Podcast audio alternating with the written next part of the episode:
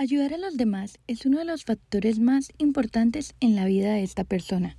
Estoy hablando de Germán Gómez Cepeda, un santandereano de 58 años quien gracias a su conocimiento en psicología ha dedicado gran parte de su vida a la labor social. Se ha enfocado en ayudar a las personas a lidiar con el dolor y las dificultades de la vida. Esto lo hizo por medio de sus fundaciones Tejiendo Afectos, Sanarme y ahora lo desempeña en el proyecto de prevención de drogas de Fundacop.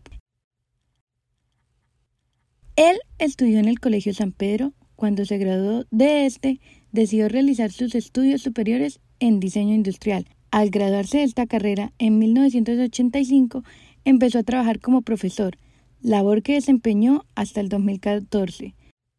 Durante su proceso laboró en instituciones como el Colegio San Pedro, el Panamericano y en universidades como la UDES y FITEC. Ahora conozcamos sobre Germán Cepeda y las situaciones que lo han llevado a enfocarse e interesarse en realizar labor social. Bueno, mi primera experiencia laboral estuvo relacionada con el arte en los colegios y allí entendí que si iba a trabajar con seres humanos, con personas, tenía que conocer también esos procesos cognitivos, emocionales, para poder comprender y entender el ser humano. Entonces entendí que me hacía falta ese conocimiento del ser humano y lo desarrollé en la psicología. Mientras laboraba como profesor, él logró evidenciar de primera mano las situaciones difíciles por las que tenían que pasar algunas personas. A partir de esto, creó la Fundación Tejiendo Afectos. Esta buscaba ayudar a los niños y familias que viven situaciones violentas. Pues uno se pone a mirar la realidad y siente de alguna manera que tenemos la bendición de, tener una vida lo más normal posible, lo más sana posible pero hay otras personas que no. Hay otras personas que viven experiencias muy fuertes.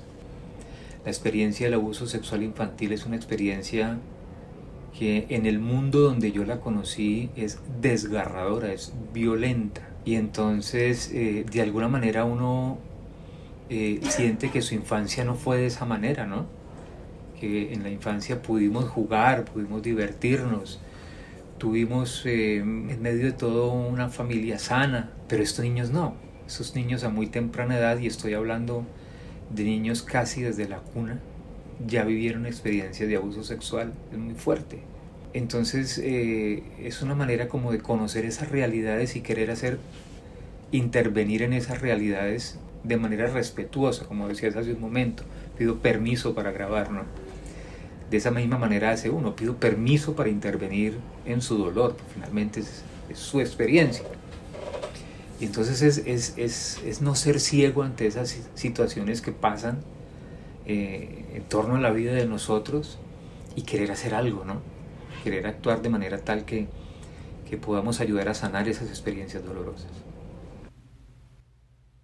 A partir de evidenciar estas situaciones, él decidió iniciar la Fundación Tejiendo Efectos en el año 1997. Esta se enfocaba en estudiantes de zonas vulnerables de Bucaramanga. Por medio de esta, buscaba ayudar a las personas que estaban viviendo estas situaciones. En esta trabajaba con los niños y los padres. Se les brindaba terapia para que lograran superar esa situación difícil por la que estaban pasando. Tiempo después se fue a trabajar con la funeraria Los Olivos en Cali, Mientras trabajaba en esta, se dio cuenta de lo difícil que es para cada persona sobrellevar el duelo y la pérdida de un ser querido. Entonces creó la Fundación Sanarme, la cual le brindaba a las personas asesorías para que éstas pudieran superar el duelo. Eh, en cuanto a la experiencia del dolor por la pérdida de un ser querido, yo, yo viví eso y, sanar eso no es tan fácil ni tan sencillo. Entonces, venga, chévere poder de alguna manera apoyar esos procesos del, que está experimentando esa experiencia. Eh, a muy temprana edad tuve que también experimentar y vivir la pérdida de seres queridos, eh, la pérdida de un hermano muy cercano y entonces eh, digo cercano porque siempre desde, desde que nos conocimos siempre compartimos la misma habitación y, eso también lo toca uno. Por medio de estas fundaciones, Germán Cepeda ha logrado llegar a diferentes personas y ha cambiado sus vidas. Relata sobre el cambio que ha visto en las personas con las que llegó a trabajar y lo reconfortante que es saber que ha podido ayudar a estas personas a sanar. De hecho, me he encontrado con niños que hoy día eh, han terminado ya sus estudios universitarios, profesionales, y es satisfactorio para el alma eh, poder ver que, que de alguna manera lograste ayudar a que ese ser no repitiera el ciclo. Tú sabes que el dolor es cíclico. Entonces, si a mí me causan dolor, yo causo dolor. Y ver que ellos tomaron la decisión de no causar dolor, sino de encauzar el dolor, entonces eso es realmente significativo, tanto en las experiencias de abuso como en las experiencias de pérdidas de seres queridos y ahora con la experiencia del, consumo de drogas. En 2014, Herman dejó de laborar como profesor. Un tiempo después de esto, exactamente en el 2018, él inició a trabajar como director ejecutivo de Fundacop, la cual es una fundación de la cooperativa Coprofesores que está enfocada en la salud y el bienestar de los asociados, sus familias y la gente en general. En Fundacop ha creado un proyecto de prevención de consumo de sustancias psicoactivas en el 2021, este proyecto tuvo el Premio Nacional del Ministerio de Salud y Protección y fue reconocida como una entidad comprometida con la prevención de consumo, abuso y adicción de sustancias psicoactivas. El programa de drogas, el proyecto de drogas, eh, trabaja con los padres de familia, no, no con los hijos, no con los muchachos. Porque finalmente la experiencia de la calle, y eso fue otra experiencia que tuve también con otro muchacho, que salió de la casa a los seis años, si no estoy mal, eh, víctima de violencia intrafamiliar, de maltrato. Entonces, eh, todo inicia en el hogar, todo inicia en la casa. Entonces, creo que y considero que la educación del padre de familia o de los padres de familia frente a las necesidades psicoafectivas de los hijos es fundamental. Entonces, en cuanto a las drogas, encontramos padres que no entienden realmente qué es lo que el hijo necesita y muchas veces suplen el, cariño, el afecto por eh, un celular de alta gama y piensan que con eso les están demostrando que los aman, que los quieren. Pero el amor está en, actitudes muy simples. Escuchar, por ejemplo. Es simple, pero hay padres que no escuchan.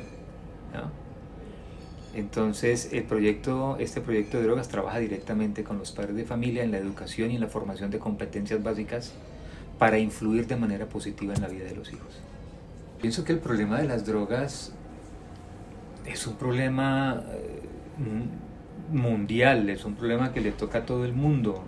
Eh, conocí alguna vez un muchacho, compartí la experiencia con él de vida de un muchacho que a los 16 años por curiosidad probó la droga y se quedó cerca de 35 años viviendo en la calle desde ese instante.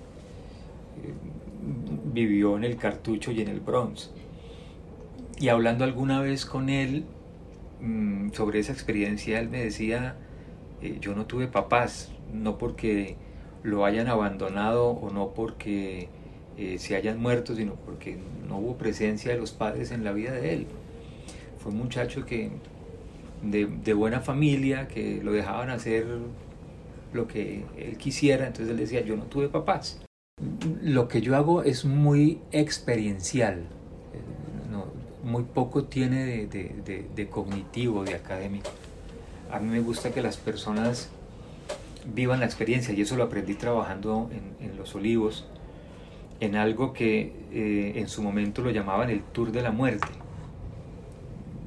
Llevaban un grupo de personas a la morgue y allí recorríamos cada uno de los lugares de la morgue. Entonces, por ejemplo, frente a la droga hubo un momento en que la persona que guiaba el tour de la muerte metió la mano entre un tarro y sacó un cerebro. Y entonces dijo, ¿quién de ustedes ha consumido droga? ¿O consume droga? Y eso no lo dice nadie, ¿no? Nadie, nadie expone públicamente sus, sus miserias, por llamarlas de alguna manera. Entonces él mostraba el cerebro y dice que este es el cerebro de una persona que consume droga. Y, para graficártelo un poco, eh, era, haz de cuenta, un queso lleno de rotos. ¿sí? Haz de cuenta que tienes en la mano un queso y lo haces blanco, ¿no? Como tal, es un cerebro blanco y lleno de rotos, de agujeros. Entonces, si uno no lo ve de esa manera, no entiende el problema de la droga. Si no lo ves, no lo entiendes. Entonces, eh, hay algo que se llama terapia de choque y yo busco eso. Eh, y eso es un poco lo que a uno eh, los papás le decían, ¿no? O aprende a las buenas o aprende a las malas, pero aprende. Entonces a veces la gente necesita aprendizajes fuertes, experiencias fuertes para aprender. Y los talleres son un poco eso, experiencias fuertes para que puedan conectarse con eso y entender que no es un juego. Herman alude al común denominador de los proyectos, el cual es el dolor y la importancia de sanar este para mejorar.